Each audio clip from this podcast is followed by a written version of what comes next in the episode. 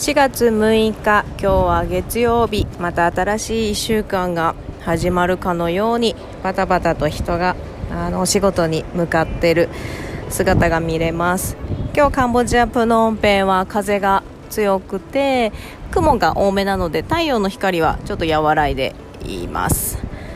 ベランダからそんな景色を見ながら今日もポッドキャストベランダポッドキャストを進めていきたいと思います。だいぶ1人で喋ることに慣れてきましてちょっとラジオのパーソナリティになった気分でお送りしていけたらなと思っています。あのー、まあ、フリーランスという働き方生き方考え方を目指してカンボジアに移住してきた私ですけども好きなことを仕事にするとかそういうものを商品にして自分ビジネスというものをやってる人たちが羨ましくて実際どんな風にやるのかなと思いながらそういった方たちの話を聞いたりあのワークに参加したりしてきたんですけどもやっぱりその私も昭和の教育昭和の社会の中であの自分をあの作ってきました。性格とか考え方とか。なのでなかなかその柔軟に物事を考えたりとか自分らしさ自分というものを出すのがそんなに得意ではなかったのであの自分と向き合うことが多かったです。で患者さんの中でもそんな風にね自分らしさを見つけたり自分に合った仕事をしていきながら治っていった人がたくさんいますよってお話ししてますけどもあのあるあの方がの患者さんの例なんですけどと、まあ、新人のね歯科衛生士が歯石をあの取りました。で先輩チェックしてくださいっていうことで口の中チェックしたら全然歯石が取れてなくて。何を取ったんだろうっていうぐらい取れてなかったんですよね。でその方が1ヶ月後にまた来てまたチェックした時に歯茎がもうすごい治ってたんですよ。歯石が残ってたのに。でも本人もね血が出なくなりましたってすごい喜んでて。で一体この患者さんはどうして治ったんだろうっていうのを、まあ、患者さんと話したり新人の SS さんと話した時に、えっと、新人の SS さんはあの自分技術がないのでということであの患者さんが最初に来た時に1時間ぐらいびっちりあのお話をした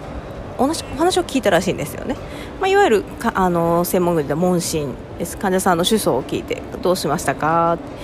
どんな感じですか？どんな食生活してますか？どんなお仕事ですか？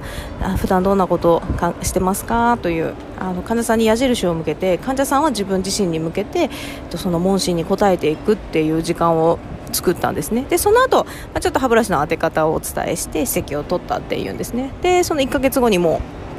石がたっぷり残ってるにもかかわらず歯茎からの血が治って歯茎の色が最初ちょっと黒っぽいねあの血が溜まってるようなうっ血っていうんですけどそんな状態からすごく綺麗なピンク色の歯茎になりました。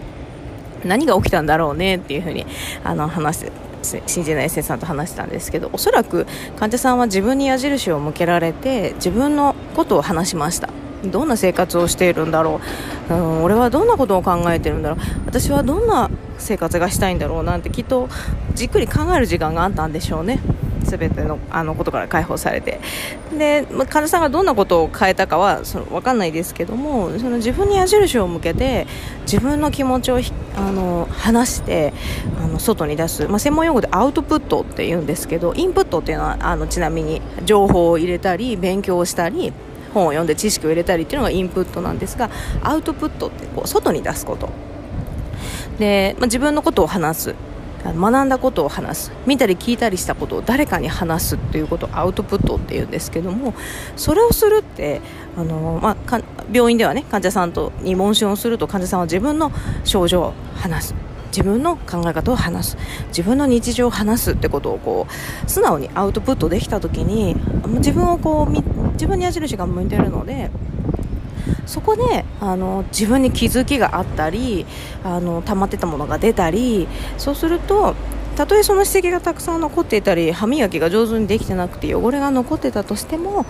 あの歯茎って治るんじゃないかなっていうあの患者さんの例があって新人の SS さんのことね。あの技術じゃないんだよって。もちろんあの技術も必要ですけど痛くなく歯石を取るとか患者さんに不快な思いをさせないっていう技術も必要です。でもその患者さんに矢印を向けるっていうことは誰でもできる。その新人の子でもできたんですね、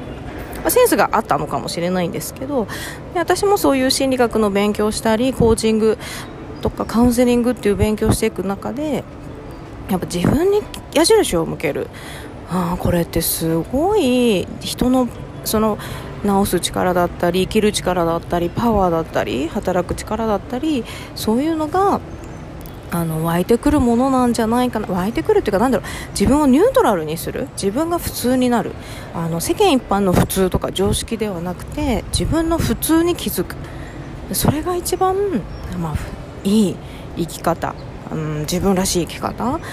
自分っぽい生き方自分らしさ自分の特技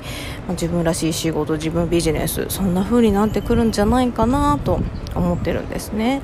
それでも私自身その何か自分ビジネスフリーランスとして生きてフリーランスという働き方をして今すごい高収入を得ているかとかあの正直1円も稼いでいないです。こうやってベランダであの大好きな景色を見ながらうろうろしてしゃべる。でも今こうやって自分に自分でしゃべる。自分で気づいたことをしゃべる。このアウトプット外に出す。自分の気持ちを外に出すということをすることで何か生まれてくるかもしれない。わからないですけどね、まあ、今日はそんなあの気持ちでしたのでアウトプットお話ししました。こうやってあのベランダポッドキャストあの皆さんにも勧めたいなと思うんですけど自分の中にあるものを外に出す。アウトプット。これができるのね。すごい時代に感謝だなと思います。それでは今日もあのカンボジアプノンペ